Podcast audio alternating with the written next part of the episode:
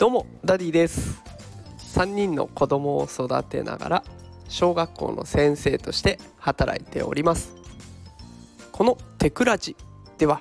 最先端のテクノロジーや子育てのテクニックを紹介して子育てを少しでも楽にしていこうと考えるラジオ番組でございます。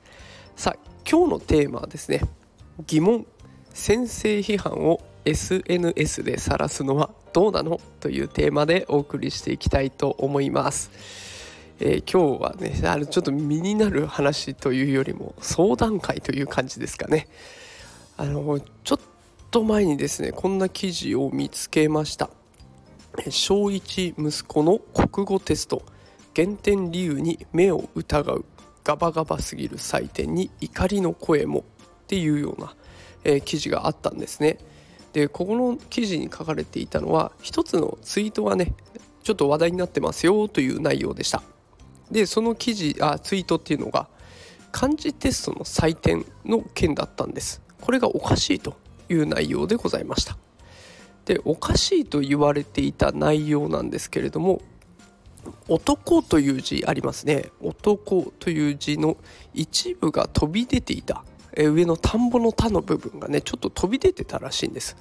でそのために1点減点をされたとで男子と書くべきところを女子と書いているのに正解になっていたということも書かれていてそのことについて採点がどうなっているんだということが書かれていたんですね。であの小学校1年生だからもっとね肯定感もっとが勉強できたとか漢字書けるようになって嬉しいとかそういう気持ちを育むべきなんじゃないかみたいなね、えー、そんなこともツイートの内容に入っていたんです。でもちろんねこの投稿者さんの気持ちっていうのはすごくよくわかります、ね、そんなことで減点するのとか間違えてるのに正解はおかしいでしょうとかね。それは私も同感です。そんな字のねちょっとした飛び出してた飛び出してないでね減点なんておかしいと思うし間違えているのに正解っていうのもおかしいです、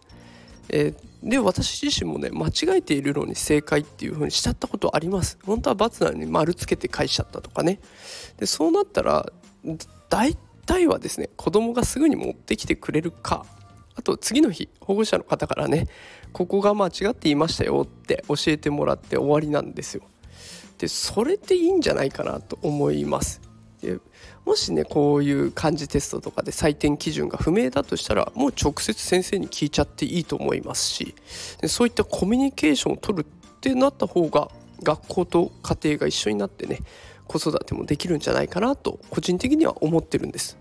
だからちょっとね SNS に上げるっていう理由が私は分かんなかったのでもしねこういう理由なんじゃないですかっていうのがあれば教えてほしいなと思います。ということで今日は相談会となりましたが SNS にこう採点のミスというかそういったものを晒す理由が知りたいなという内容でございました。くだらない内容ですいませんでした、えー、それでは今日はねこの辺で終わりにしたいと思います。明日からまた有益な情報をお届けしようと頑張りますので、えー、よかったらまた聞きに来てください。それではまた明日お会いしましょう。さよなら。